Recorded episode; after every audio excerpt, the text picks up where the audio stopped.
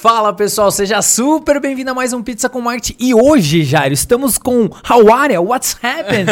o brasileiro que saiu e fez fama nos Estados Unidos. Exatamente, cara. Empreendedorismo internacional, velho. O cara vai contar todos os artifícios, as manhas, como é empreender em outro país, cara. Exatamente. Estamos aqui, cara. Ricardo Rosa in the house, Aê, velho. seja Porra, super bem-vindo. Primeiro, As palmas da galera. As palmas. Pô, Boa. é. Fico muito feliz pelo convite, obrigado. Eu, eu quero, quero aproveitar para compartilhar um pouco da minha experiência lá no, no exterior. Mas tenho certeza que vai ser algo que eu vou aprender com essa conversa aqui com vocês, com o público.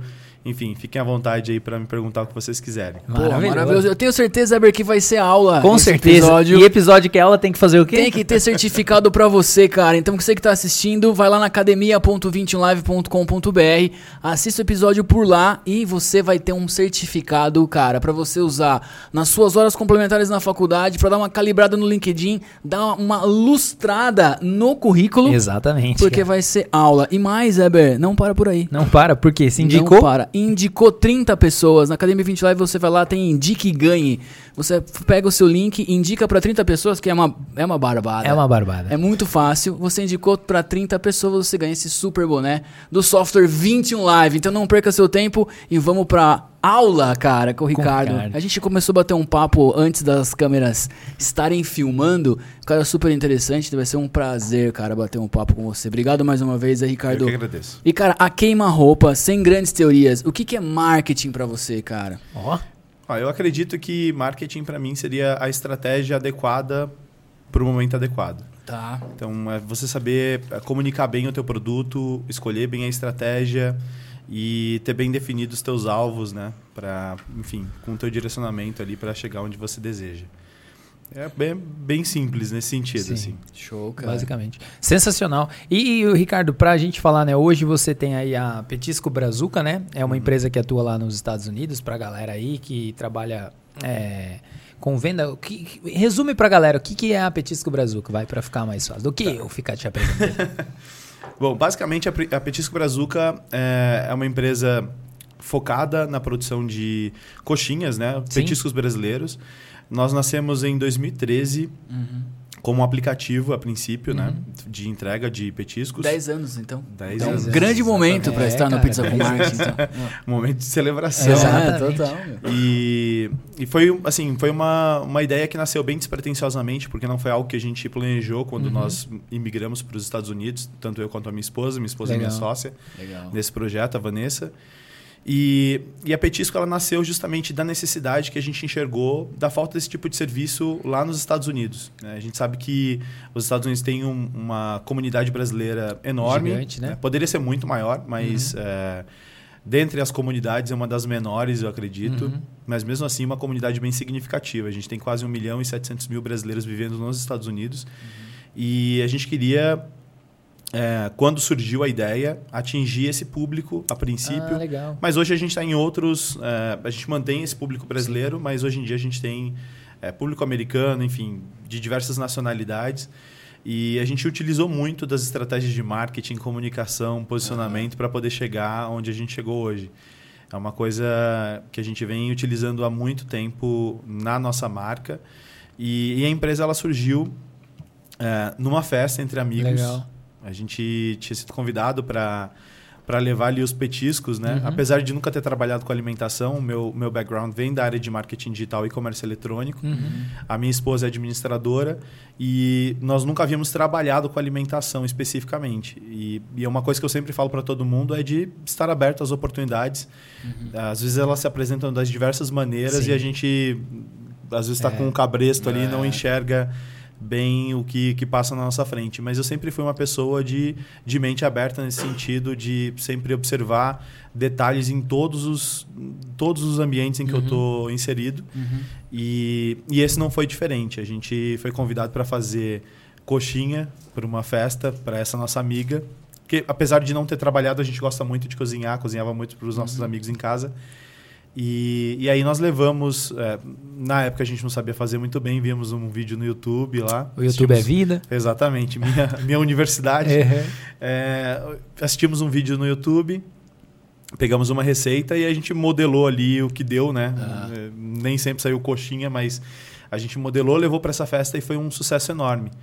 E aí essa nossa amiga, que inclusive foi head de comunicação da 99, já com visão, Legal, Que legal. legal. é, virou pra gente e falou, pô, assim como a gente amou o produto de, de vocês e tal, o negócio que vocês trouxeram pra cá, eu acho que tem outros brasileiros que poderiam curtir isso.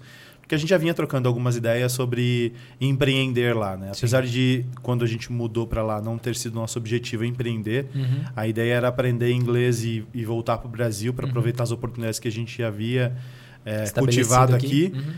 É, a gente voltou com uma pulga atrás da orelha, assim, para casa. Pô, de repente seria uma coisa legal a gente começar a investigar é, de como fazer essa empresa, criar uma empresa nesse segmento. E foi isso que a gente fez. A gente voltou, voltou para casa e começou a, a fazer a nossa lição. Em que lugar dos Estados Unidos, Ricardo? Nova York. Nova York. Nova York. No epicentro da No parada. olho do furacão, meu. É, nessa época, eu já morei assim, todos os. eh, Eles chamam boroughs lá, né? Uhum. Então são as. eh, São os five, five boroughs, são como se fossem condados ou Sim. bairros. Eu morei nos cinco já, né? Tá. Então, é, nessa época eu morava em Manhattan. Eu estava Tá. morando em Manhattan, morei dois anos lá. É, e foi um. E é- inclusive a ideia surgiu porque a gente estava comentando com ela antes de ir para a festa. É, existe uma rua lá, na, lá em Nova York, em Manhattan especificamente, chama Little Brasil. Uhum. E a Little Brasil ela tem um monte de. Ou seja, pequeno, Sim, restaurante. pequeno Brasil. Cheio de resta- Exatamente, Brasilzinho. Brasilzinho. E aí cheio de restaurantes brasileiros ali, né? E aí a nossa ideia era, pô, pra que eu vou fazer coxinha? Eu vou comprar dos restaurantes. Então vamos ligar nesses restaurantes aí, ver Não o que, que tem. Ninguém fazia, ninguém, ninguém. Oceano azul total, Pois né? é. E é- o máximo que a gente encontrou, assim, foi a tia do amigo de não Sim. sei quem, que fazia num outro Ah. estado. New Jersey fica muito próximo, Sim. né, de, de Nova York. E aí é, a gente perguntou né, se se entregava e tal, ninguém entregava também. Então foi nessa dor aí de, pô, não tem, será que não tem ninguém fazendo isso de forma profissional? Ou só existe a tia que, Sim. que faz e só faz quando ela pode? Então foi, Ou nesse, gente- foi é. nesse momento que a gente. Ou a gente tem um problema de demanda que ninguém, Exato, ninguém que quer. ninguém quer, ou a gente tem um problema tem- que ninguém está fornecendo um Ninguém tá produto fornecendo, que é exato. o maior sucesso do Brasil. Cara, eu tenho uma pira pra perguntar pra você, Ricardo, que é o seguinte, cara, o porquê, assim, beleza, você viu o mercado pelo que eu tô entendendo da história e você entendeu que ali, pô, não tem ninguém de coxinha e tal, tal, tal. Mas direto você foi pro delivery. Por quê, cara? Tipo, qual que foi eh, essa dinâmica e não, de repente, tipo, qual que seria, né? Não existe os caminhos tradicionais, mas vamos chamar assim, pô, o cara vai lá, vou montar uma empresa, vou montar uma lojinha, vou começar a vender, eu vou vender de porta em porta. Mas você já quis ir direto pra esse delivery. Foi isso mesmo ou tô equivocado? Não, foi exatamente isso. Mas na verdade tem uma estratégia por trás, né? Legal. Qual que foi Eu acho essa? que quando a gente. Aquele negócio da matriz, de fazer a avaliação ali das suas fraquezas e Oportunidades. da- das suas oportunidades, é, o, que eu- o que a gente enxergou, na verdade, de maior deficiência era justamente porque é, todas as pessoas que queriam comprar produto naquela época. é, tinham que se submeter ao schedule da pessoa, ou seja, Sim. o, o cronograma Sim. de quem produzia. Então, a tia só podia na quarta-feira, então você só ia ter coxinha de quarta-feira. É, ou então a avó só podia entregar numa determinada região, não entregava na outra, ou se entregava quando muito, né? Então, quando a gente realmente pensou, pô, existe uma oportunidade de negócio aqui, vamos montar um negócio, nós, nós entendemos que embalagem, né, apresentação e a logística, que seria a entrega, Sim.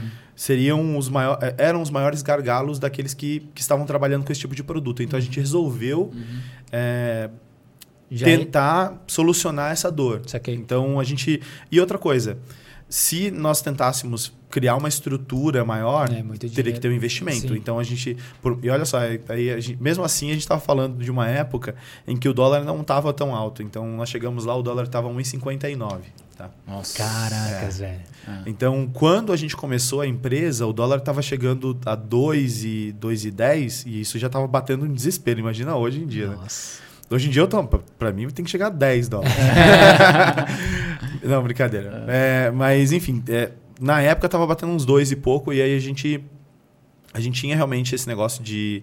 Não, vamos tentar solucionar esse negócio aqui. Se a gente for utilizar dinheiro do Brasil, na época a gente estava usando o dinheiro do Brasil, É, vamos tentar minimizar o máximo possível, Saquei. porque querendo ou não, a moeda está jogando contra a gente, né?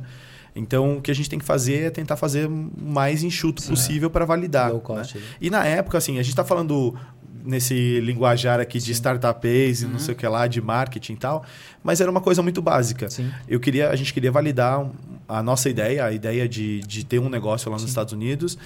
Tinha essa ideia em mente, mas a gente não queria colocar todo o investimento. Então, qual era a ideia? Vamos testar. Testando, a gente. Princípio a gente- básico. É, exatamente. A gente Princípio pegou, básico. fez em casa a princípio, né? E. E, e as coxinhas eh, você entregava ela já congelar? Com- eh, Não, na- era tudo, é, tudo frita já. frita já prontinha. Era Para como o cara para consumir mesmo. É, a ideia era criar o máximo de facilidade possível, assim. Era, era casar um- a conveniência. é, a gente já fez um negócio que era, primeiro, nós não tínhamos montado ainda a loja. No primeiro, Saquei. segundo mês, não tinha montado a loja Sim, sim, online. sim. Mas é, o cliente ele podia entrar lá na nossa página do Facebook, a gente montou um link com um formulário. Ah, Ele ia lá, fazia a ordem dele e a gente preparava a ordem. A ideia, a ideia a princípio, como a minha esposa queria é, fazer al- alguma coisa assim, ah, extra, para gerar uma renda extra e tudo mais, a ideia não era fazer esse investimento grande. Então, ela, ela começou a fazer ali uma, duas, três, quatro, cinco encomendas. Né? Primeiro mês tivemos três, segundo mês quatro, e ela já estava super feliz. Pô, Tá- 400 tá- dólares, caramba! Tá bombando. eu falei pra ela, pô, não tá indo nessa velocidade, não tá indo na velocidade que eu gostaria que fosse esse negócio, né? Quatro encomendas, mas a gente não tinha feito nada, não tinha Sim. feito divulgação nenhuma. E aí é, eu falei pra ela, vamos fazer um teste realmente se, se esse negócio tem demanda. Eu vou, eu vou montar um site aqui. Eu, eu também é, mexo com programação. É. Falei, vou fazer um. Vou montar um e-commercezinho aqui. A gente monta um e-commerce, faz uma, uma identidade visual legal. E eu vou fazer um release, né? Fazer um textinho aqui, mandar para alguns youtubers e estavam surgindo algumas coisas assim na época. Legal. Uns youtubers e umas blogueiras aqui locais. Tá Legal. bom? Tá tudo certo? Você consegue dar conta da demanda? Não, tá tudo certo. Explodiu a Não, parada. gente foi de foi de 3, 4 para 40. Caracas. E 40, no- eh, a gente tá falando disso aí, a gente imagina o quê? Uma casa Sim. aqui no Brasil, né? Com espaço e tal. Nova York é uma caixa de fósforos. Assim, você- eh, a nossa casa, no o apartamento que a gente morava, era tipo, você podia lavar a louça sentado no sofá da sala. entendeu? Então a cozinha já era, tipo, grudada na. A gente não tinha nem. A, a nossa mesa cabiam duas cadeiras, pra você ter uma ideia. sim. Então era muito pequeno, não tinha como. Então imagina você conseguir fazer três encomendas, beleza? Quatro encomendas, ok, mas 40, 40. encomendas. Tipo. É um problema é um- maravilhoso, é um, né? proble- é um problema incrível, É. mas é um problema ainda. Sim. E aí a gente, é, a gente. Ali eu entendi realmente que tinha. A demanda. Pô, realmente, falta. O que falta é só fazer a parte de marketing mesmo, divulgação, as pessoas conhecerem um produto, porque demanda tem. Como é que a gente tinha três e agora a gente tem 40? Uhum. Então esse número pode ser muito maior se a gente fizer um trabalho bem feito. E, e a partir daí é que a gente resolveu realmente profissionalizar o negócio. Saquei. Mas até conseguir fazer essa estrutura funcionar como a gente gostaria, foram três, quatro anos, né? Ali Lapidando estruturando o negócio. Só né? para efeito comparativo, hoje vocês estão como lá hoje em termos de volume de pedido, tamanho, como é que vocês estão lá? Então, no ano passado, nós, nós fizemos 2 milhões e meio de unidades no ano. Então, tem um volume Caramba, é, bem considerável. Assim. Sensacional. Sensacional. Então, a gente... já mas tá hoje, com, mas vocês hoje já estão com algumas lojas? Sim, sim, com algumas lojas, na verdade. É porque a gente tem lojas que são lojas fi- é, fixas e lojas sazonais, que são Saquei. os pop-up shops. E esses pop-up shops, eles funcionam basicamente é, ah, temporários, né? Então, Sim. você tem feiras específicas onde a gente Aham. funciona, mas eles, eles têm dia e horário para acontecer. Ah, legal. Legal. Então, é, acontece, por exemplo, a gente tem um pop-up que funciona dentro do World Trade Center. Então, toda sexta-feira, o World Trade Center, a gente tem um pop-up lá. As Legal. pessoas já vão lá contando que vai ter esse Ah, pop-up na. Que E aí funciona tipo de abril até outubro. Então, toda sexta-feira, de abril a outubro, a gente está lá no World Trade Center. Ah, que da hora. Então, nós temos esse modelo de lojas. Legal. Temos as lojas que abrem, que abrem todos os dias. E As que abrem todos os dias, nós temos três lojas.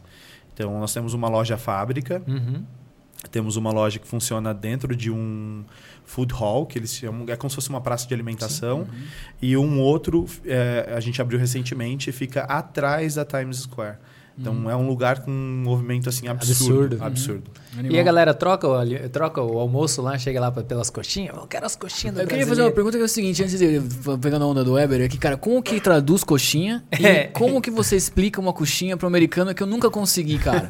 tipo, vamos porque assim, a gente é de Sorocaba é, e lá tem uma padaria real, aliás, grandes amigos nossos, que é a coxinha mais famosa da cidade. Então todo mundo que vai pra lá quer comer a coxinha. Inclusive você, né, tá convidadíssimo convidado. lá. É, exatamente. E aí você fala, meu, é um bolinho de frango, tipo, como que você faz É, na isso? verdade, a gente, a gente explica que é um croquete feito de massa de batata recheado com frango. E você traduz como? É como se fosse. é, Mas eu- você chama coxinha lá? ou Não, aí a gente usa como chicken croquette. Ah, tá. Puta, O- ótimo. a gente usa, na verdade, a gente, a gente adaptou a Sim. forma falada. Uhum. Então a gente usa como C-O-S-H-E-E-N-Y-A. Aí a pessoa consegue falar certinho coxinha. Ah. Porque o, o H na, na língua inglesa tem som de. R. Aham. Então eles não. E o. Coxinha. O, o, X- o, o X é como um X, né? Então é como se fosse co coxinha. Coxinha. Então eles não conseguem falar muito bem. Eles até tentam, mas não conseguem falar bem. Agora, quando a gente coloca C-O-S-H-E-E-N-Y-A, eles falam perfeitamente. Aí a gente, todo banner nosso tem o, o coxinha escrito em português e embaixo uma maneira deles conseguirem falar em, em inglês. E aí a galera se vira. Aí eles conseguem falar. Que é o chicken croquettes, né? É, a gente usa o, ou, ou chicken croquette, Aham. Pra mas embaixo explicar, sempre né? tem o, a- na fonética ali, como ele, legal. como ele pode falar. E essa é a maneira que a gente conseguiu adaptar. Outra coisa que a gente mudou também para facilitar, a gente vende pastel também. Né? Então, Ah. nosso, nosso carro-chefe é coxinha e pastel. pastel. é. As Coxinha duas pastel. maravilhosas, coisas maravilhosas. E são Não os- tem os- como dar errado, cara. É impossível. Não cara. tem como dar errado. São os nossos principais produtos. E aí, o, o pastel em si, pastel em espanhol é bolo. Então a gente não usa pastel. É, o que a gente usa é empanada. né? Ah, então tá. a empanada já é bem difundida lá. Sim. E aí a gente usa como brasileira empanada. E isso, assim, Ah, animal. é um Pega. game changer pra gente, porque a gente bateu muito tempo na tecla pastel, pastel, pastel, pastel e ninguém entendia. Quando a gente mudou pra brasileira empanada, mudou completamente, assim. Vende, louco, né, vende cara? tanto quanto a coxinha, o, o pastel. Os caras piram no pastel também. Muito, É. muito. Amam pastel brasileiro. A nossa massa, eles perguntam qual é a principal diferença entre a empanada Sim. brasileira da empanada latina, Sim. mexicana e tal. É que a nossa não vai milho e a, e a deles vai. Né? Tanto a colombiana quanto a mexicana É. vai milho na E massa. o formato também. O formato né? também, Formato é. também, né? E, a, e a deles é assada. Sim. Geralmente a nossa É é, é frita. frita. Então É, o- tem é o- uma- é o pastel de feira típico, assim. Sim, pastel de feira. feira. é. No- no- na nossa comunicação a gente usa algumas, algumas coisas em português, porque eu- a gente é super cobrado pelos brasileiros, né? Os brasileiros são bem. tá. Eles olham lá, não é empanada, por que vocês estão tem, tem que divulgar o Brasil? Não sei o que. Ela fala, gente, a gente não pode reinventar a roda. A gente tem que caminhar conforme. Tem que fazer uma adaptação. A gente É. não está no Brasil. Aos poucos a gente vai conseguir fazer isso, mas é um processo a É. gente conseguir desenvolver todo esse. Não, imagina quanto de dinheiro você tem que gastar pra é, enfiar pra- na cabeça na do cabeça da cara que é pastel. Para, as Vamos, pessoas- vamos surfar onda. Pois é, se as pessoas já conhecem como empanada, para que, que eu vou ficar Exatamente. lutando lá contra a corrente e É, tentando ensinar não. o cara? Não, Não é- não, é é- empanada, é, é pastel. para, tipo, para. não vou, não vou. Viu? E, e é muito louco, assim, nada a ver com o assunto, meio que a ver. É, porque se você já testou isso nos Estados Unidos e já funcionou, já tá nos seus planos aí pra ir pra Europa, Ásia e tudo que você puder, porque já, porra, validou lá nos States? aí? Olha, a gente. tem essa pretensão? Na verdade, assim, em 2000 já e... tô expandindo, cara. Vamos comprar uma franquia É. na Itália. Não, porque já passou os perrengues lá, né, É, na, teoricamente. na verdade, assim, a gente. é, como a gente conseguiu trabalhar bem a nossa comunicação, é, teve uma repercussão enorme, assim, no Uhum. nosso trabalho, tanto aqui no Brasil quanto em outros locais. A gente recebe muito brasileiro, por exemplo, indo lá para Nova York especificamente. A gente querendo. recebeu um, um agora, Agora. recente, veio da Europa, morando em Portugal. Ele abriu uma empresa de pastel e queria levar um, queria levar o petisco para lá. Uhum. No começo era até mais incisivo, assim, quando a gente fazia muita campanha para mídia e tal, a gente recebia muita, tipo assim, três, quatro, cinco mensagens por dia de Eu pessoas querendo cara. abrir uma franquia, fazer um negócio. A gente formatou o modelo de franquia pro, É. pro, pro petisco lá nos Estados Unidos. Mas eu ainda, eu ainda não me sinto seguro de fazer, Legal. porque uma coisa é você estar aqui no Brasil, que você conhece as Sim. leis, está tudo certinho. É, o que vale aqui em São Paulo vale lá em Recife, vale em Recife que vai valer Sim. também em qualquer outra capital. Lá são 50 países. Tipo, cada estado tem sua Tem sua legislação. lei, né?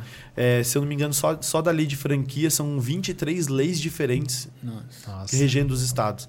Então, para você poder se aventurar, Legal. é óbvio que é, a gente está falando de um mercado que é muito ávido por, Sim. por consumo e tudo mais. Então, talvez o processo de aceleração seria muito mais rápido, as pessoas co- conseguiriam comprar e eu teria uma vantagem Uhum. é, financeira interessante.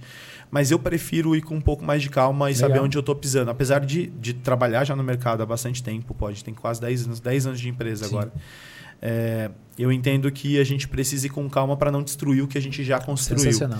E a ideia agora, é, isso, isso passa por esse caminho, Uhum. né? Então a gente a gente está preparando a empresa agora para ir para um modelo de escala maior. Legal. E aí a gente vai é, aumentar o nosso nível de produção, a gente vai mudar de espaço de produção, vai para um outro local maior para criar uma escala maior de produção. E aí a gente vai começar a fazer distribuição para outros estados. Né? A gente Legal. já tem um mapa aí pré-agendado de, de 14 estados que a gente vai distribuir. Então, uma vez que eu esteja com o pé em 14 estados, Aí fica, fica mais, mais fácil, fácil. de eu Sim. tentar fazer uma coisa parecida. Mas o estudo a gente já tem, a gente já tem licença, já tem tudo, Aham. porque a gente fez em 2000. ah, a ideia surgiu para a gente franquear tanto Uhum. quiosque para shopping, eh, loja de rua, em 2018, 2018, 2019. Só que aí vem Pandemia, pandemia. sim. Daí a gente deu um, uma desacelerada, a gente falou, "Ó, esse projeto vamos colocar na gaveta por enquanto. Ô, ô, Ricardo, como que você falaria pro pessoal aí que quer empreender fora do país, principalmente nos Estados Unidos, em relação ao visto, cara? Porque você tinha um visto de estudante na época, assim. Sim, como que sim. foi essa história aí, cara? Olha, na verdade, esse- essa trajetória, ela é, um- é uma trajetória bem comum, assim. Todo mundo é, que vai para lá, que, que não consegue é, imigrar já com o status adequado, ele tem que buscar maneiras de se regularizar, né? Tá. E com a gente não foi diferente. Na verdade, não foi diferente porque a gente não tinha as informações que a gente precisava Aham. ou que a gente tem hoje, né? Então, hoje eu tenho, hoje eu tenho um, um visto que é completamente diferente, que me- possibilita fazer isso. Claro. Agora, na época, quando a gente começou, não. Na época, quando a gente começou, a gente começou como todo mundo. Ah, tô lá, é, vamos experimentar, vamos ver o que, que dá. Quando a gente viu realmente que a gente tinha um negócio na mão, aí a gente pensou, pô, vou construir também um castelo de areia. Vou colocar aqui anos e anos investindo a minha vida, Sim. botar dinheiro É. e de- daí vai chegar a imigração e É. falar, Ricardo, tchau, Tchau. é, acabou o teu, teu sonho. Então, a partir do momento que a gente enxergou que a gente tinha realmente a possibilidade de criar um negócio, o próximo passo foi como é que a gente fica aqui. eu- nós já estávamos legal, né? Sim. Mas como é que a gente fica aqui com o visto adequado para fazer o que a gente quer fazer? E aí foi a nossa busca. O que eu diria para quem está quem tá indo nesse caminho, primeiro, hoje em dia a gente tem é, muitas, como que eu posso dizer, tem muita informação disponível, né? Tem Uhum. vários escritórios, inclusive escritórios que falam português lá, muitos é, Uhum. escritórios brasileiros que conseguem orientar quem quer empreender, quem quer imigrar nos mais diversos aspectos. E eu vou te dizer que existem muito mais caminhos do que a gente imagina. São Legal, quase cara. 100 tipos de visto e tem visto para todo tipo de profissional. Que legal. Às vezes né? a gente acha que ah, só vai imigrar. Quando se fala de empreender, né? Ah, o pessoal acha que você tem, óbvio, tem o visto de empreendedor, que é o EB5. Pô, mas para você empreender, entrar com um visto de EB5, Nova York, se não me engano, o investimento está em um milhão de reais para o brasileiro, um milhão de dólares para Dólares. brasileiro. Então, é, já muda para quem tem cidadania portuguesa ou italiana. Já cai ali para 75 mil. Então, tem, tem vários mecanismos. Famoso basta você... macetinho Exato, brasileiro. é. Macetinho Tem, brasileiro. tem vários caminhos. É, por exemplo, tem maneiras de você imigrar já com, com o teu diploma validado. Várias carreiras têm demanda. Legal. Então, o que eu, o que eu diria para quem quer fazer isso, procura uma, uma assessoria de, de visto, um, uma- um escritório de, de, de advocacia que cuida realmente dessa parte de imigração, né? Para que ele te oriente da melhor maneira possível. Porque às vezes você vai lá na, na, na afobação, né? vendo ali vídeo no YouTube, acha que não tem saída. Imigra sendo é, estu, é, turista, depois turista. muda para estudante, sendo que às vezes você já poderia ter imigrado é, com o status adequado. É, né? Então eu procuraria uma assessoria adequada nesse sentido. É. Resumo, meu amigo, você que está aí, procure um especialista que vai facilitar o seu caminho, cara. É isso que o homem quis Exatamente. dizer. Exatamente. o Ricardão da Massa, Ricardão da Massa, hein? Tá? Entendeu? Total, né? Porra, Ricardão da Massa, seu apelido aí, titulamos o apelido aqui. Ricardão, seguinte, é... Qual, quais foram, se não se tiver uma, quiser contar mais assim, mas a, a, a, parada que você percebeu, a estratégia de marketing lá que, que foi legal, que que deu uma virada, um, duas, três. O que, que você vê assim no, no quesito marketing mesmo? Assim, você falou, cara, pô, aqui eu acertei, né? Que nem você falou sem falar, mas, por exemplo, meu, a gente tava de pastel e de pastel foi para lá, uma jogada simples de marketing que mudou todo o jogo. Teve mais alguma que você pode incrementar? Ou de repente que você fez que, meu, Sim. pegou? Tem algumas, tem, acho que tem algumas coisas, né? É. é. Primeiro, eu, eu acho que assim, é uma coisa básica você investir no produto, né? Porque muita é. gente menospreza o próprio produto. O cara começa a trabalhar com, com que seja coxinha. Sim. Daí ele entende, não, pô, é, é só coxinha. É. E o nosso posicionamento ali, na verdade, é, tem uma, tem uma coisa que eu, que eu gosto muito, é de você, que eu acho que valeria para qualquer empreendedor ou, ou para qualquer, qualquer pessoa, independente uhum. de ser empreendedor, mas que está na carreira, é, é justamente se posicionar como você gostaria, onde você gostaria de estar. Uhum. Por mais que você não esteja naquele momento, sim, né? Sim, então, sim. É, tem, tem uma história, até umas histórias engraçadas nesse sentido, que é, o que, que nós fazíamos lá, né? Uhum. É, mesmo trabalhando dentro de casa, uhum. a gente nunca quis ser conhecido como. Os caras é, da os casa. Caras da, não, os caras da coxinha. Os caras da coxinha. O Ricardo e a Vanessa da coxinha. É. Era a marca em primeiro lugar, a, só a marca aparece. Então no, o nosso posicionamento era: vamos trabalhar a marca. Nada vinculado ao nosso nome. Eu sei que existem algumas estratégias ah, em que você consegue colocar sim. ali uma assinatura e tudo mais, é, que é muito difícil de ser feito. Mas a nossa ideia era nós vamos trabalhar a marca, a marca em primeiro lugar. Então a gente começou a posicionar uhum. o, a empresa, mesmo estando lá dentro de casa, quando alguém ligava e falava assim, pô, eu queria fazer é, uma sugestão. Pô, vou pegar aqui tua sugestão, vou, te, vou encaminhar para o departamento de marketing, Gênio. eles vão te retornar. É, meio coisa de, Sim, de banda, que o cara é empresário. Sim. E, Sim. Então, e, esse tipo de coisa foi algo que, que ajudou a gente. É óbvio que nesse meio tempo a gente estava é, profissionalizando o negócio, mas a ideia era nos posicionarmos, a, parecer mais do que a gente realmente era. Sim. Então isso foi uma coisa que ajudou bastante a gente conseguir realmente é, construir o um negócio, criar uma marca, é, mostrar para as pessoas que nós tínhamos um serviço bem profissional nesse sentido. Uhum. É, outra coisa que a gente usou muito foi justamente a internet. Ela é um, ele é um descampado, né? Quem chega ali primeiro e crava a bandeira é, consegue construir a, a, narrativa em volta do que você quiser construir. E eu acho que esse foi o, um, o nosso pulo do gato ali na, naquele momento, né? A gente, a gente tinha realmente um, um oceano ali para nadar, tranquilo, sem concorrentes.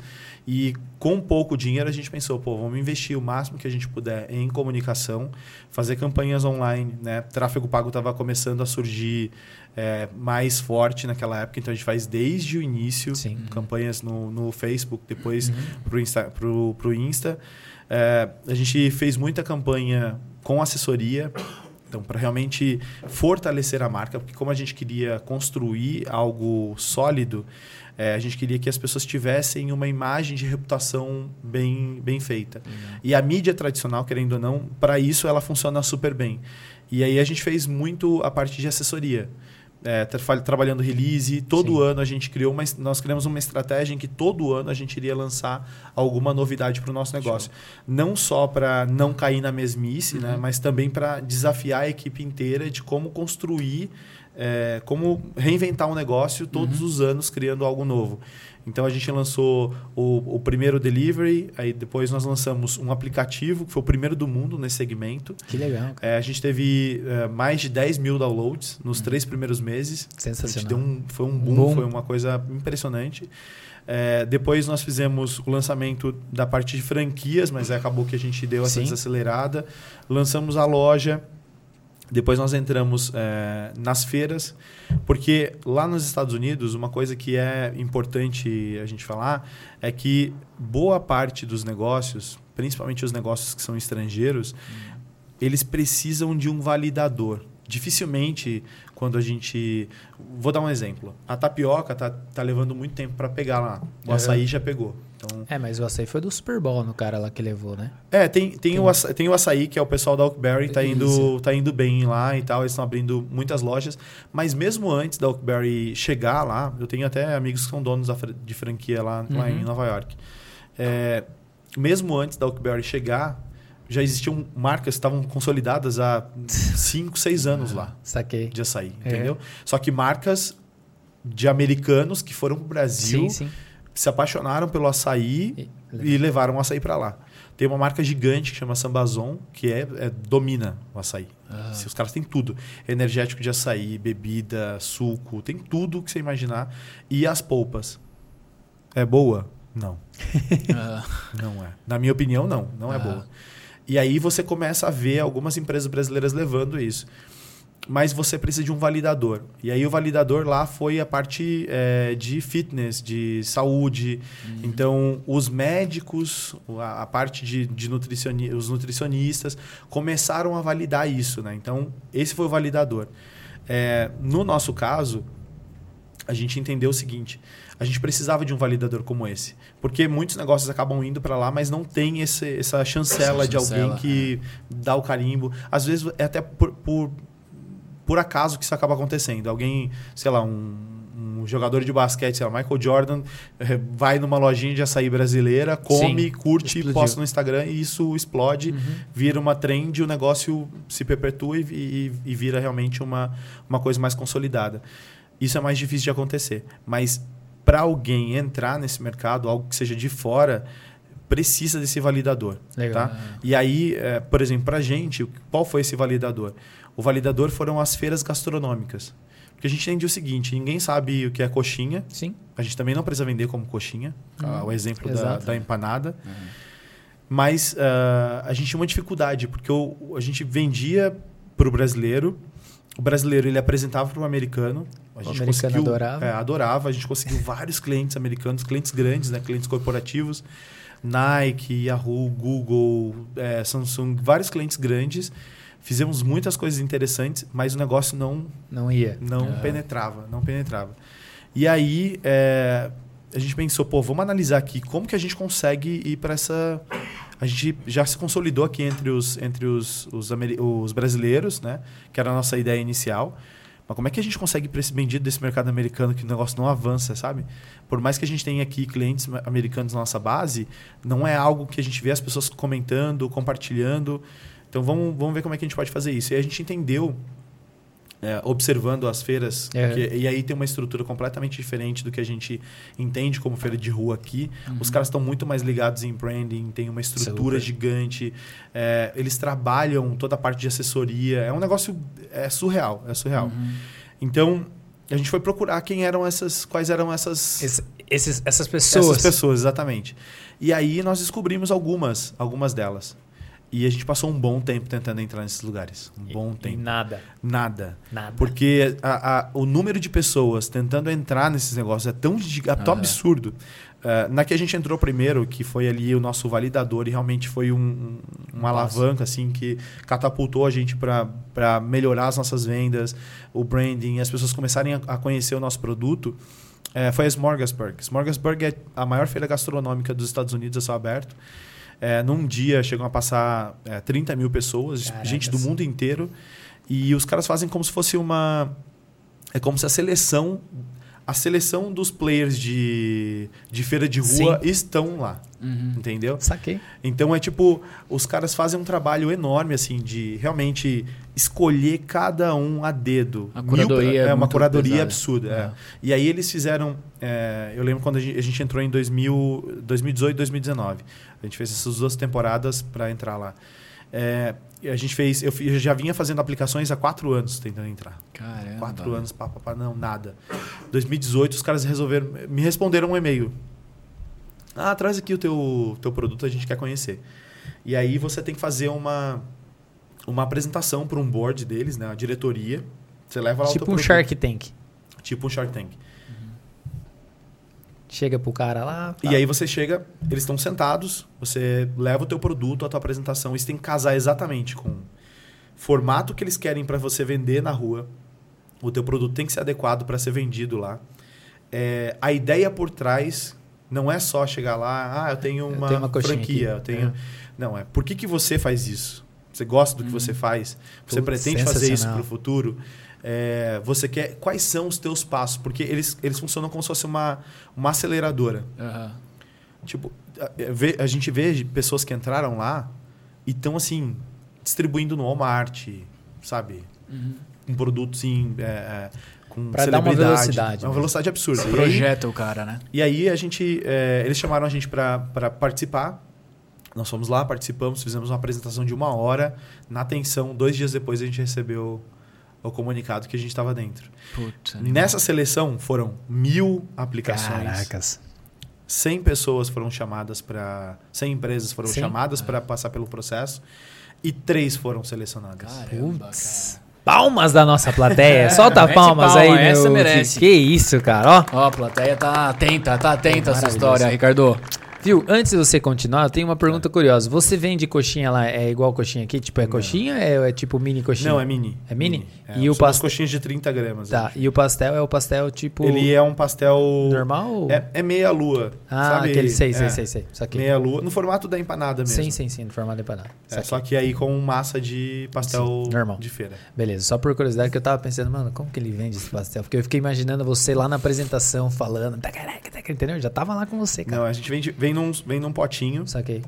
Um potinho com uma porção, são em porções, né? Uhum. Então a gente tem a porção do pastel vem com quatro pastéisinhos e a porção da coxinha vem com 10 coxinhas. Legal. E aí a gente tem vários sabores, né? Tem Sim. espinafre, calabresa, Verdade. tem de frango tradicional, tem é, E aí, de por marguerita, por aí, vai. Legal, legal. Aí, esse validador, quando você entra nessa feira, voltando na, na questão da feira, você tem que pagar? Tipo, tipo você Um paga? enxoval? o- É, aí Não, você aí, entra. aí funciona assim. Óbvio, óbvio você tem um aluguel, né? Sim. Então você paga para estar nos locais, mas é uma dinâmica é, é- é completamente diferente. Pra você ter uma ideia, quando a gente entrou, o que, que eles fizeram? É, eles fizeram uma apresentação para toda a mídia local. Então, Sério? é. Então eles, eles alugaram um lugar gigante, montaram um palco. Tipo, sabe o anúncio do. Sim, da é Apple. tipo, é, não, assim, fo- contratação, contratação de um novo Do jogador. Neymar. É, né? Ah, legal. Botaram a gente sentados lá nas cadeirinhas. Que da Ó, hora. esse aqui é o, é o Ricardo, ele tá trazendo isso aqui para Nova York, assim, assim, Putz. assado, tal, tal, tal. Esse é o conceito. Ricardo, explica aí. Aí a gente fez uma degustação pro, pra mídia. Aí sai. Aí você sai New York Times, você sai Nossa. na, na mídia toda local. E isso já começa a te impulsionar. Já. E você, eles criam uma responsabilidade em você que você não pode deixar a peteca cair, entendeu? Então, dali pra frente, você tem que estar o tempo inteiro pô, se provando, porque para você continuar, você tem que estar no nível dos caras que estão lá. Então, e eles vão. É, é à medida que você vai se aperfeiçoando, eles vão te dando mais corda. Porque eles não estão eles não estão só lá em Nova York. Eles Sim. têm. Eles acabaram de abrir uma unidade aqui no Brasil. Uhum. Vão começar a fazer algumas coisas. Acho que fizeram um evento só é, no Ibirapuera. Mas eles têm DC, tem LA, tem Miami, tem Tóquio, tem Toronto. Então, eles têm vários lugares. E, e iguais a, a, a Smorgasburg, existem outras organizações que são tão difíceis de entrar quanto. A, a, a gente entrou em uma agora, também foram quatro anos Tentando. tentando. E a gente conseguiu, assim, já tinha sido negado no ano passado. Foi a Urban Space, que é uma organização enorme também. Uhum. Só que essa ela é muito mais. é, ela é muito mais parruda porque ela é dona dos espaços. É, tipo assim, imagina você ter é, um shopping que é só para alimentação. Uhum. No coração de Manhattan. Os caras têm assim, Nossa. 10 desses, entendeu? E, e aí eles fazem o seguinte: eles têm feiras menores, que é como se fosse um filtro Uhum. para você entrar nesses locais. Então, e o que, que os caras fazem? E assim, custa uma, um absurdo. Tá em Só que também não, não, não basta querer. É, tipo assim, não basta ter o Ter dinheiro. dinheiro. Tem que ter Eles têm um que. Exatamente, eles, né? eles vão lá e fazem uma avaliação. Ah. Mesmo esquema, mesmo esquema. E aí a gente, a gente entrou agora na Urban Space, entramos no ano passado. A gente já havia recebido uma negativa no começo do ano, eu já tava tipo, pô, mais um Triste. ano negativo. E aí aconteceu um negócio, assim, ó, eu, eu acredito muito em. Em Deus. Exatamente, Deus, essas coisas todas, porque é, do nada eu recebi um e-mail que eu nem sei de onde surgiu esse e-mail.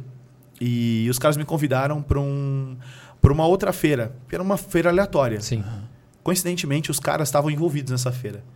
E nós ficamos em primeiro lugar nas vendas, né? Então foram 30 dias que a gente fez dessa feira, aconteceu em é, junho, junho do ano passado. A gente recebeu a negativa em março, junho Uhum. a gente recebeu esse e-mail. E aí fizemos o evento, ficamos em primeiro lugar. Pô, primeiro lugar nas vendas e tal.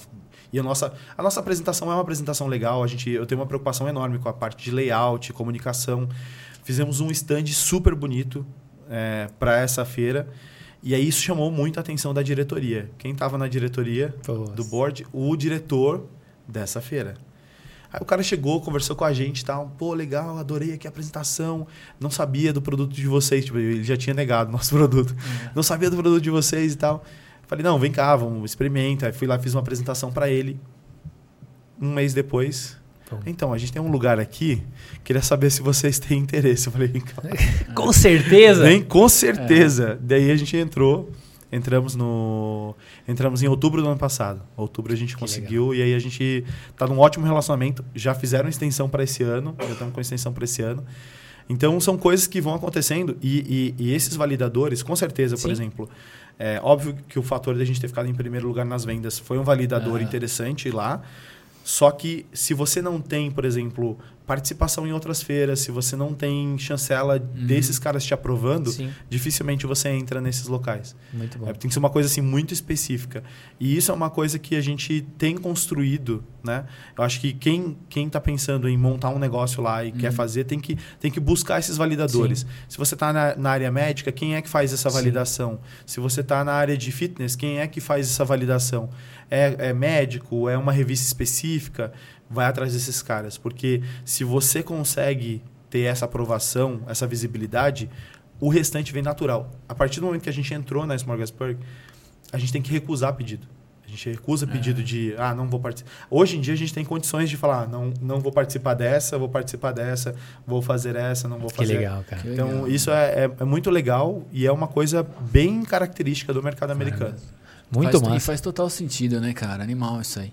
Cara, acho que você já respondeu essa pergunta 50 milhões de vezes, mas eu vou colocar de uma forma diferente, beleza? Por favor. Qual que é a principal vantagem do mercado americano para empreender e, uma, e um problema que eles têm lá que você enfrentou e no Brasil? Uma Tá. vantagem do Principal Brasil e vantagem? E, alguns problemas que o Brasil tem. Não pode falar uns Olha, impostos do Brasil. Não, eu vou te- assim, é, a estrutura que eles oferecem para você começar a empreender. Então, por exemplo, quando você é, começa a empreender, você tem categorias de empresas lá que não te cobram imposto. Então, a tua empresa é só você vai pagar imposto só na pessoa física. Ou seja, se você tiver qualquer é, se você tiver, por exemplo, a faturou, mas não transferiu para pessoa física, você não paga. Nossa. Entendeu? Então eles vão te ajudando de algumas maneiras, Sim. facilidade de crédito, é, eles te dão. Vou dar um outro exemplo. É, eu comecei, a gente começou em casa. Sim. Mas a partir do momento que a gente é, viu que a estrutura estava crescendo, qual que seria o lógico se eu tivesse aqui no Brasil? Eu teria que tirar dinheiro do bolso, Sim. alugar um lugar, comprar ali os Sim. equipamentos, mesmo que de forma Abrir um precária. Se virar Exatamente. E montar um negócio, né? Lá é diferente. Lá você tem um sistema. A- gente ouviu muito se falar depois da pandemia, teve essa aceleração aqui no Brasil, que foi as dark kitchens, ghost Sim. kitchens É. e tudo mais, né? Uhum. Esse conceito, ele já tá. Quando a gente pensou em montar o petisco, já tinha Dark. Imagina, isso há 10 anos atrás. Então, é, quando a gente montou, o, o próximo passo, a gente foi para uma incubadora. Uhum. Então, lá existem empresas em que você tem. Eles chamam de commissionary kitchen, né? Que é uma. Um, um espaço gigantesco com dezenas de cozinhas montadas. Você pode personalizar do jeito que você quer. Você não compra os equipamentos, você aluga por hora e você faz a tua produção, faz o storage, faz tudo. Os americanos guarda são lá. foda. Não, os caras são nesse, caras nesse são quesito, os caras são Os ninjas, são assim. foda. Então, eu não precisei tirar dinheiro para investir em estrutura, fogão, Uhum. exaustor, as licenças eles já tiram para você as licenças. Então existe um facilitador para que você consiga ter sucesso lá. Tá. E isso é isso é, é- É, é- faz é total incrível, diferença, Faz total diferença. Fora que, especificamente falando de Nova York, você tem um negócio que é a vibe das pessoas que estão lá. Elas estão em Nova York por um motivo, elas estão lá para fazer o negócio acontecer.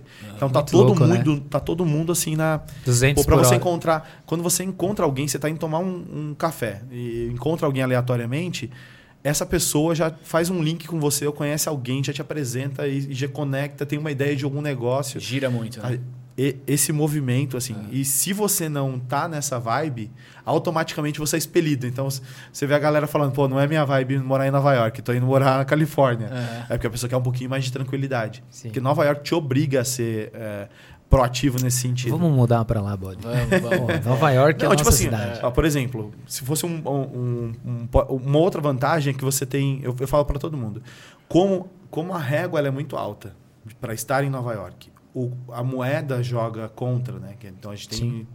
menos cinco vezes. né? Exatamente.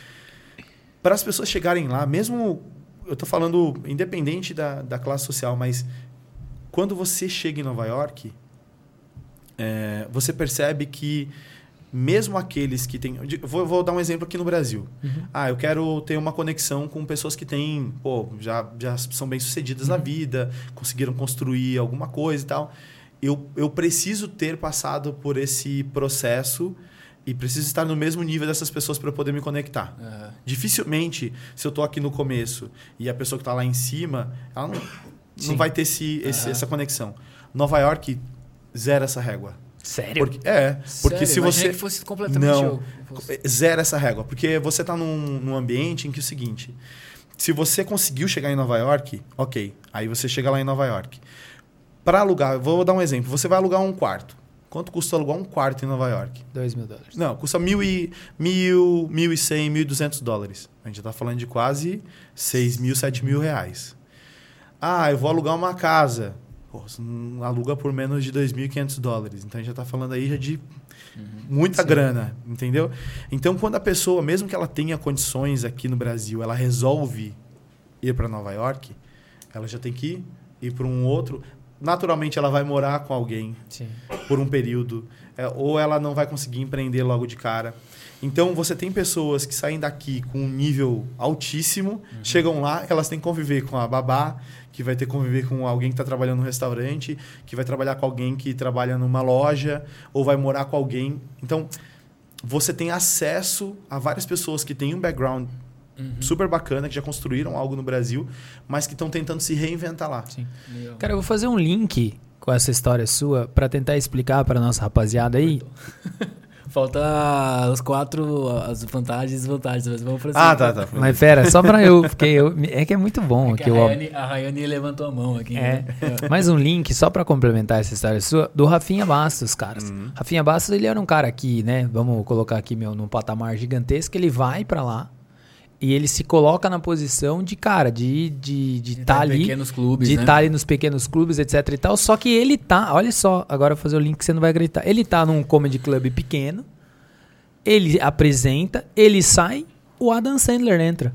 Fazer. O Adam Sandler, você tá ligado? Tipo, olha que loucura. Então, agora, a hora que você falou essa história, eu, eu consegui visualizar. Então, talvez pra nossa audiência isso faz sentido, porque pra tentar. Nessa questão que você falou que dá essa equalizada, né? Só que ao mesmo tempo você também tem que fazer, então tem uma série de outros fatores que estão envolvidos ali. Continue aqui, senão o Jair vai ficar chateado. Eu vou ficar magoado. É que eu quero saber do, do Dark Side, entendeu? Tá. Então, assim, a, a- acho que em questão à desvantagem, a, ques- a desvantagem, na verdade, está na, na burocracia do processo também é, imigratório. Porque, querendo ou não, para você, pra você chegar lá com, com a questão imigratória bem estabelecida, aqui você tem que passar por um filtro muito alto. Muito alto. Então, isso é uma coisa que acontece. Então, você chega lá, você tem essa, essa questão de que muita gente empreende, mas ainda não tem o, o status adequado. Isso é uma, uma desvantagem, eu digo para o empreendedor Sim. é, no geral. Outra coisa, o ferramental é muito barato, então você tem acesso a tudo muito, muito barato, mas a mão de obra é extremamente cara. Então, é, se você precisa de alguém que preste um serviço para você, isso vai te custar Muito caro. muito caro, muito caro. No Brasil é o inverso. no Brasil, ferramental é caro e a mão de obra é barata. Então, é, pô, a gente, a gente tem, tem a galera que trabalha com a gente lá. Quem chega não ganha de menos de 3 mil dólares. Entendeu? Tipo assim, não ganha menos de 3 mil dólares. Primeiro que não tem como você sobreviver com menos de 3 mil dólares. Né? Uhum. Então, é, a mão de obra ela é cara. Se você vai pedir para alguém construir uma parede para você, isso vai te custar um rim. Entendeu? É, é por isso que o mercado, por exemplo, do faça você mesmo é muito estimulado lá. Sim. Os caras criam maneiras de você fazer, porque realmente, se você for contratar alguém. Vou, dar um exemplo. Eu, tive que fazer uma, uma reforma pequena, trocar um pedaço do piso da frente da loja. Cara, isso me custou 5 mil dólares. Nossa. 5 mil dólares. É um, é um pedaço um pouquinho maior, assim, dá duas mesas dessa aqui. Isso aqui. Então, são. Ah, tipo, uma parede. Fui orçar com um cara, tinha que colocar um piso, um tile na parede. Uhum. 7 mil dólares. Não, eu, eu mesmo faço. Deixa que eu coloco esse, é, esse piso. Então, é, se você precisa de mão de obra, é, é puxado. Aham. Então, muita gente começa ali sozinho, se desenvolvendo, mas passa por um período sozinho. Aqui. Um, um outro passo também que eu acho que é, que é vantajoso é, é a falta de excesso de leis trabalhistas. Quando, quando a gente. Quando eu saí aqui do Brasil, eu tinha uma visão. A minha visão era, porra, quanto mais feriados, de direitos, benefícios a gente tem, melhor pro, pro empregado. No final das contas, você percebe que isso atrapalha muito. Atrapalha Atrapalha, o crescimento, atrapalha, Atrapalha o, o, o número de empregos gerados, atrapalha a vida de quem está empreendendo, A circulação a de circulação dinheiro. de dinheiro, dinheiro. tudo. Porque, primeiro, o cara podia ganhar mais. Se eu tenho que pagar tudo isso de encargos para o governo, eu deixo de te pagar Exato. em salário. Né? Então, esse é um ponto, esse é um ponto negativo. A diferença lá é o seguinte: você chega lá, se você trabalhou, você ganha. Se você não trabalhar, você não ganha. Então, é, você tem, se você está numa empresa formal, você tem é, o, o que eles chamam de sick days. Você tem cinco dias para ficar doente no ano, só. Fora isso, você é descontado. Então, não foi trabalhar, não recebe. Quando eu estou falando do ponto de vista brasileiro, né? Quando a galera chega com a mentalidade lá do tipo, meus direitos, É. meu não sei o que lá, blá, em dois minutos, bastou ele trabalhar uma semana e faltou dois dias e ele vê aquele rombo no cheque dele e fala, jamais vou faltar no trabalho. Não vou faltar nunca. Pe- Ao passo que ele já começa ganhando um salário bom. Não é uma coisa que. É, e eu acho que a vantagem está justamente nisso. Como eu não tenho essas obrigações trabalhistas em excesso, porque lá o sistema funciona completamente uh, o inverso. Sim. Aqui é o governo que cuida desse processo. Lá é o privado que cuida disso. Então, quando eu contrato, por exemplo, alguém, quais são as, as minhas obrigações? Eu tenho que ter um seguro que vai é, cobrir a parte estrutural. Eu tenho um seguro que vai cobrir a parte médica. Então, eu tenho que contratar os seguros. E a minha empresa ela não funciona sem seguro, porque todo o sistema se conversa. Se, por exemplo, eu tô, eu tô com o meu seguro atrasado, eu não consigo fazer a renovação do outro seguro. Então, tudo tem que estar tem que tá alinhado ali. Porque não adianta também, é, eu vou lá, é, contrato, contrato alguém, a pessoa se machuca e eu não posso estar com esse seguro é, sem estar válido. Sim, sim. Então, lá a gente, por exemplo, tem, é, se eu não me engano, a parte, a parte médica. Você paga 150, 125 dólares num seguro anual por, pessoa. Eu não preciso pagar o, o INSS para fazer isso todo mês, entendeu? Então, são coisas que é, estimulam muito para que você possa crescer, porque o custo que você tem é, para contratação ele é baixíssimo. E as obrigações que você tem com relação ao colaborador também são menores. E aí você tem, você tem um, um, um movimento criado no mercado que é o seguinte: o colaborador também não tem obrigação com você. Então ele está lá porque você oferece condições suficientes para ele continuar lá. Porque a demanda, a demanda por profissionais é tão grande no mercado que ele pode sair. eh, Gente, você não chega hoje nos Estados Unidos e fica desempregado. Se você quiser chegar hoje e procurar um emprego, amanhã você tem um emprego. Independente do seu status imigratório. Você chegou hoje e quer trabalhar amanhã, amanhã você está empregado. Se você não quiser mais trabalhar nessa empresa, Tchau. Tchau, meu amiguinho, vou para a próxima. Então, as empresas têm que entrar num movimento que é eu preciso oferecer condições para eu ter é, um, um, job ali atrativo para as pessoas continuarem trabalhando comigo. Para reter um talento ali. Né? Exatamente. Né? Então, é, é, é, nisso que a gente. Aqui, você é obrigado a manter, a manter a pessoa, mesmo se ela não estiver rendendo aquilo que você acha que ela deveria render e ela acha que está rendendo o que ela deveria render, entregando muito menos. Então, todo mundo perde em é. questão de produtividade, você perde porque você deixaria, deixa de pagar mais para aquela pessoa, deixa de crescer porque você não pode contratar mais gente. É. Então, essa, essas são as, as desvantagens e as vantagens com relação ao mercado americano e, e o mercado brasileiro. Viu, dentro dessa, dessa, dessa pergunta aí do, da questão do do, do, do, dos colaboradores, das pessoas uhum. que trabalham lá. É muito comum você ir no Starbucks, por exemplo, você ir lá no McDonald's, etc e tal. É uma pessoa que cobra, é a mesma pessoa que pega o café, é a mesma pessoa que lava o prato, é a mesma pessoa não sei o que lá. Aqui no Brasil, se fizer isso, é uma loucura, né? Não tem como fazer isso. E ao mesmo... Aqui é, aqui é acúmulo de função. Né? É, né? aqui é acúmulo de função e não sei o que lá, beriri, a galera levanta a mão. E lá é muito comum você ver isso. Por um lado, o que, que você percebe? Você percebe que ali, beleza, você tem um. um vou pegar o Starbucks como exemplo, né? Uhum. dependendo do, do, tamanho do Starbucks, você até tem duas pessoas, uma que uhum. fica ali no café e uma que fica no caixa. Só que essa mesma pessoa do caixa, ela executa as duas, duas três, quatro funções ali. Mas ao mesmo tempo você percebe muita, muita fila lá. E o americano entra na fila de boa, mano. Ele não, ele não tem problema de esperar ali. Pelo menos, a, não sei, Nova York, uhum. não, não cheguei lá, né? Tô falando mais no lado da Califórnia ali.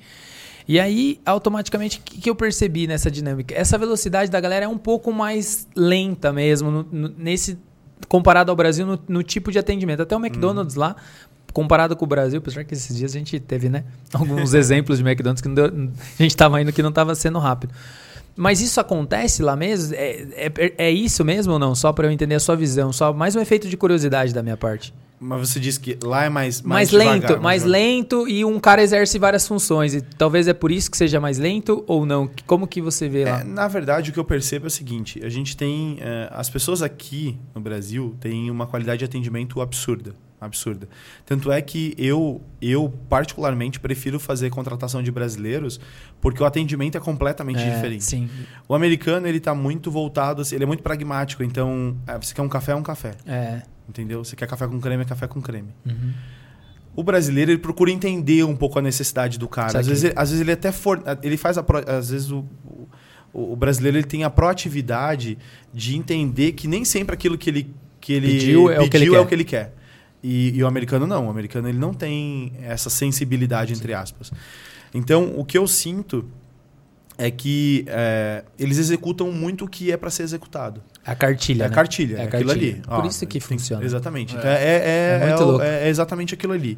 E aí você tem realmente essa questão das funções, é uma coisa muito. muito direta entre, entre o, o colaborador e o, e o, e o, o empregador. Então, o que é estabelecido entre vocês. Já era. Tá, tá, tá feito. Entendeu? Uhum. Ah, está em contrato que você tem que fazer X coisas, por mais absurdas que elas pareçam, é isso que foi acordado. Você está de acordo com o que eu, com o que eu te ofereci Sim. e eu estou de acordo com o que você quer, tá tudo certo. Uhum. Aqui você tem um intermédio muito grande de o sindicato diz que você não pode fazer isso, o patrão quer que uhum. você faça isso, mas o, a, a lei diz que, Sim. entendeu? Assim, muita coisa não é, como a gente estava comentando aqui no início, né? Que a gente tinha a, a rede de hamburguerias.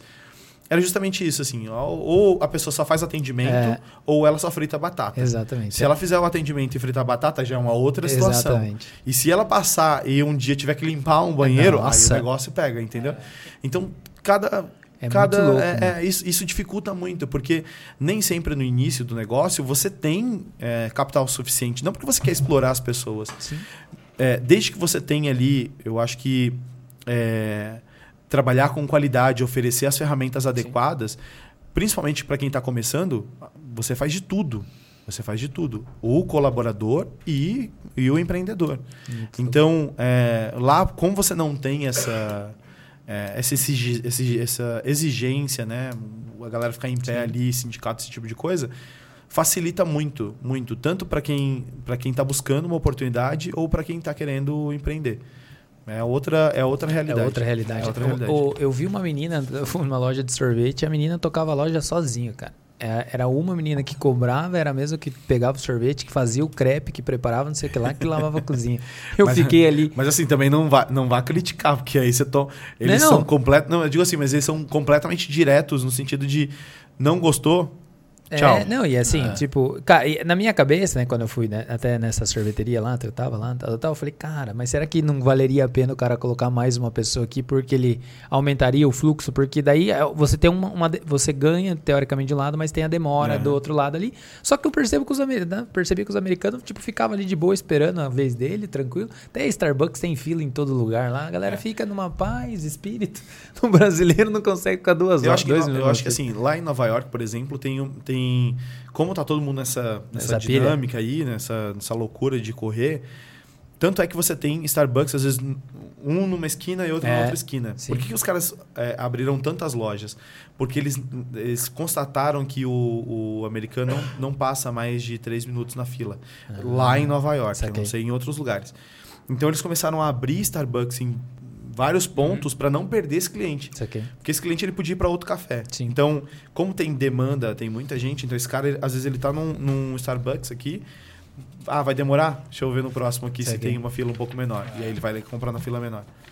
Maravilhoso. Pega, tem que pegar Tem certificado. que pegar, Tem que pegar certificado. a velho. gente tem que ficar falando com ele aqui três Tem que- tem horas, que- cara. Quando você voltar pro Brasil, dá. você tem que fazer mais um Não, eu, eu vou, eu, vou, pra eu vou gente. terminar esse episódio, vou comprar uma passagem pra Nova York vou visitar ele lá. Vamos lá, é. Pega, separa o colchonete lá, Ricardo. Ricardo, é o seguinte, tem um bloco aqui, cara, que é uma espécie de Raul Gil do, do podcast Entendi. brasileiro, que é o Divide a Pizza, cara.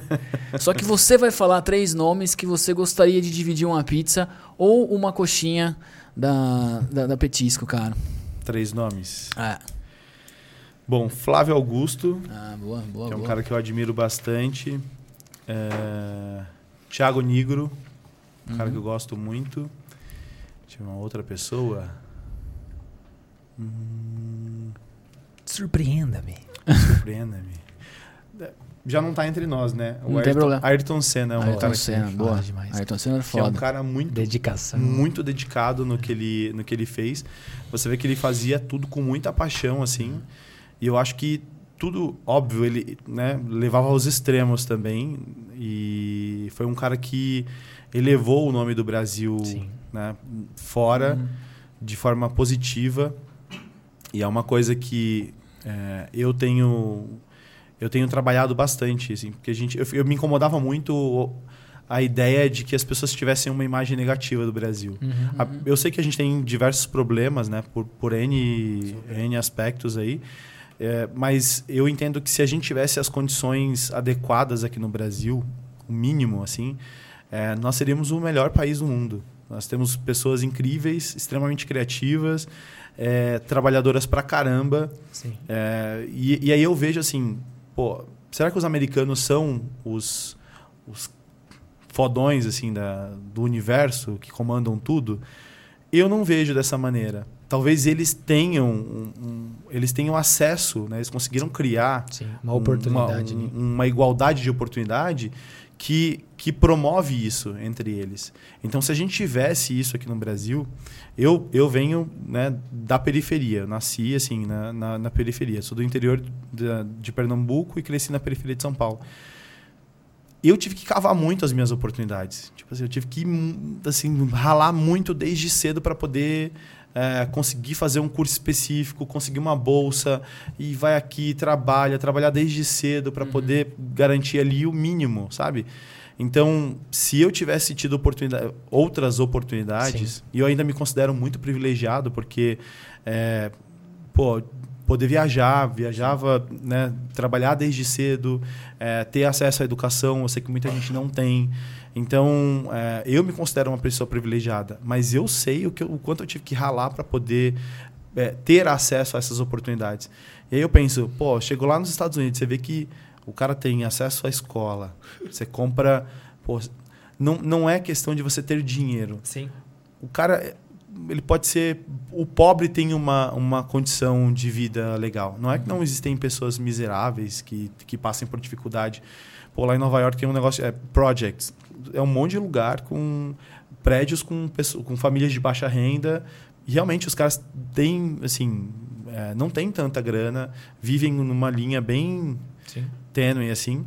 Só que é, você percebe que elas têm a possibilidade de fazer essa melhora. Uhum. Né? O governo trabalha para te fornecer esse, essa possibilidade. E, infelizmente, isso não é uma coisa que eu, que eu vejo aqui no Brasil. É uma coisa que dificulta um pouco.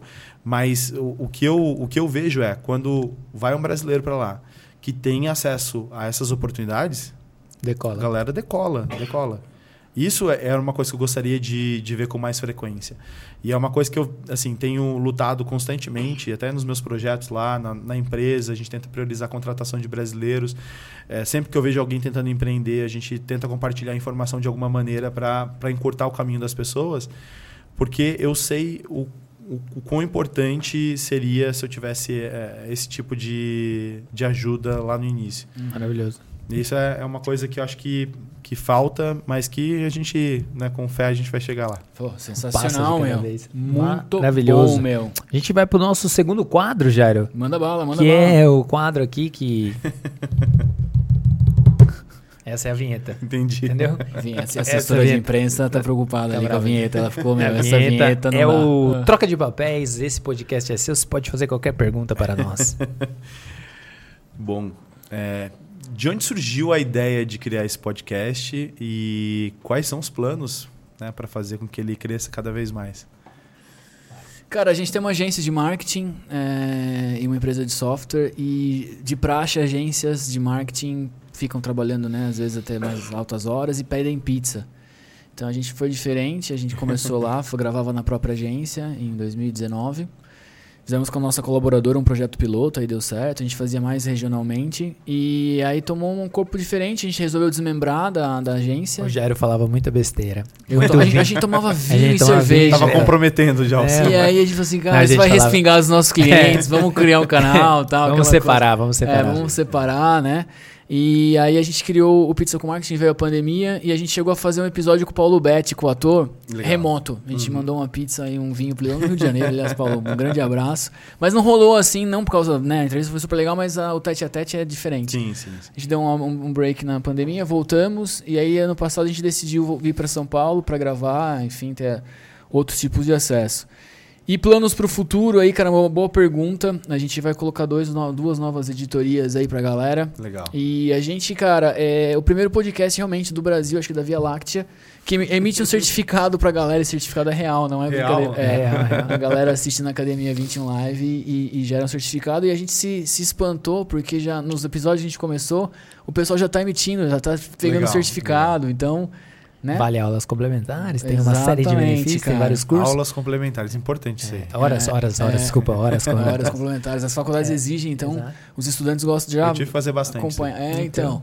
O pessoal acompanhava o nosso trabalho, então essa é a ideia aí. Pô, legal. É isso, cara. Show. Você respondeu tudo. Você, Boa. você deu uma aula. Eu, eu fiz um media training, Media né, meu, training. com a nossa assessoria. E Antes de a gente agora? ir pros finalmente aqui, Eber, eu queria que o Ricardo falasse, cara, um livro ou uma série aí Boa! que inspire a nossa audiência a também ter alguma, alguma, alguns insights que você teve. Pode ser um livro, uma série que você gostou, um filme, enfim.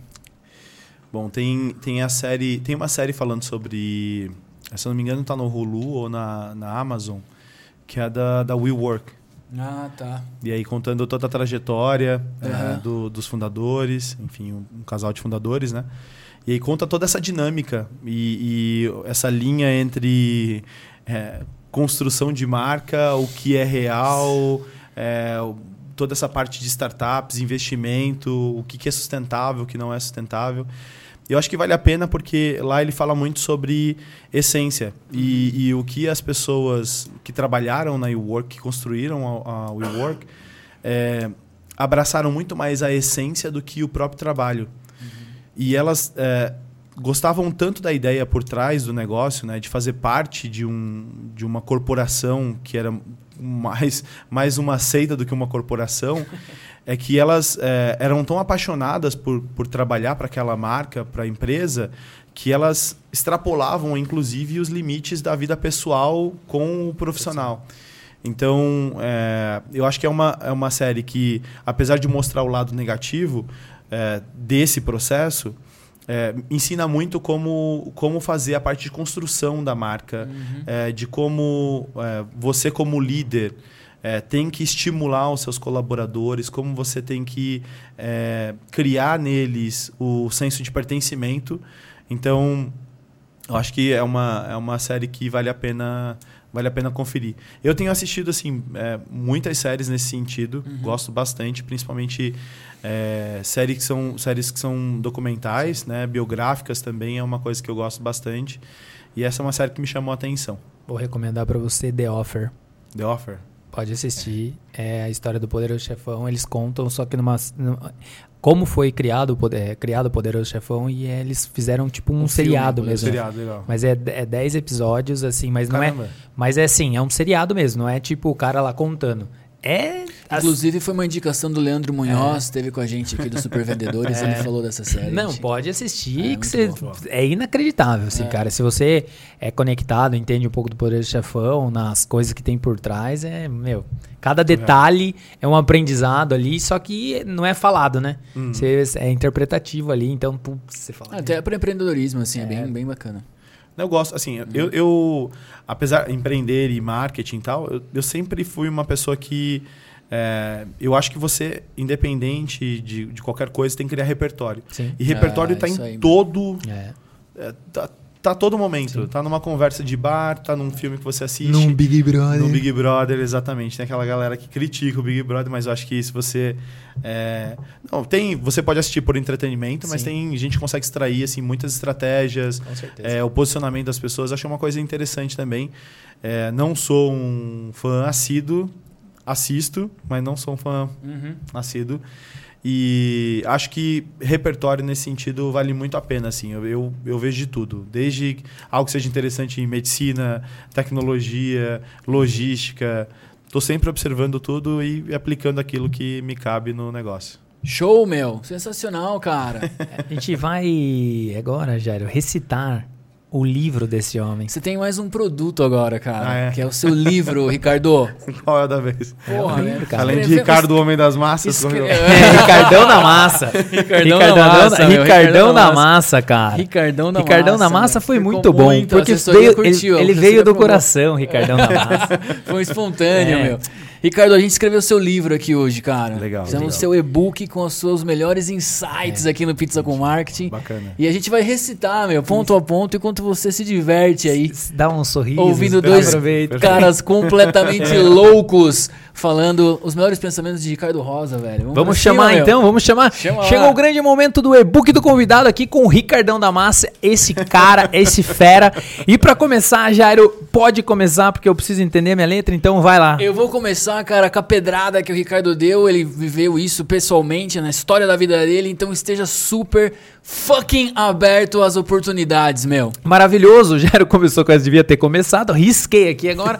Então a próxima é o seguinte: adaptação, meu amigo. Você precisa se adaptar cada vez mais ao mercado que você tá. Não seja aquele cara que fica lutando contra a maré. Então lá o Ricardão tava naquele momento, pô, o pastel não pegava, ele mudou e aí foi uma explosão. Maravilha, cara, eu vou reforçar porque essa é muito importante. Cara, na sua empresa, no seu projeto, no seu empreendimento, na sua vida pessoal, não reme contra a maré, meu amigo. Vamos Então, lá. maravilhoso. Dando sequência aqui, cara. Posicionamento, cara. Você observou nessa história inteira que ele contou que ele já sabia como ele gostaria de se posicionar como ser visto. Então, cara, se você tá começando um negócio, se você tá independente do momento que você tá, pense lá na frente. Como que você quer que as pessoas te enxerguem e comece a fazer agora. O Ricardo falou uma coisa que eu gosto muito, cara. E é muito legal quando você vê o brilho nos olhos de alguém que faz isso. Respeite e cuide muito do seu produto, cara.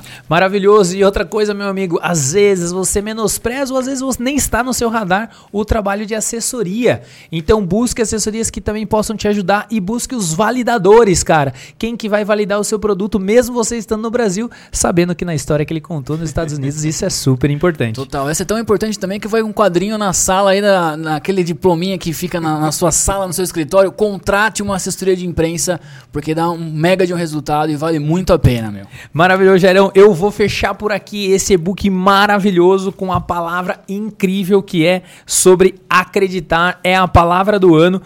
O Ricardo contou na sua história que ele acreditou quatro anos que ele ia entrar numa feira e quatro anos depois ele entrou. Depois foi mais quatro para entrar na outra feira e ele também entrou. Ele acreditou no projeto, ele acreditou na ideia.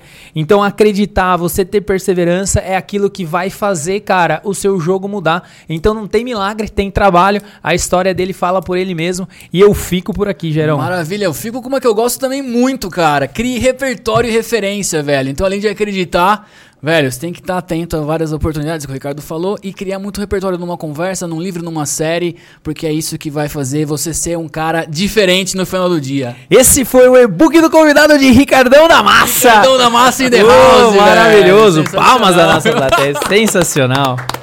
Esse é o momento que a gente gosta bastante, cara. Eu percebi pela empolgação. É, É muito muito, bom. legal, Muito meu. bom, bom. Você obrigado. curtiu os seus curti, principais curti, pensamentos curti. aí? Acho que está bem alinhado com o que a gente conversou aqui hoje.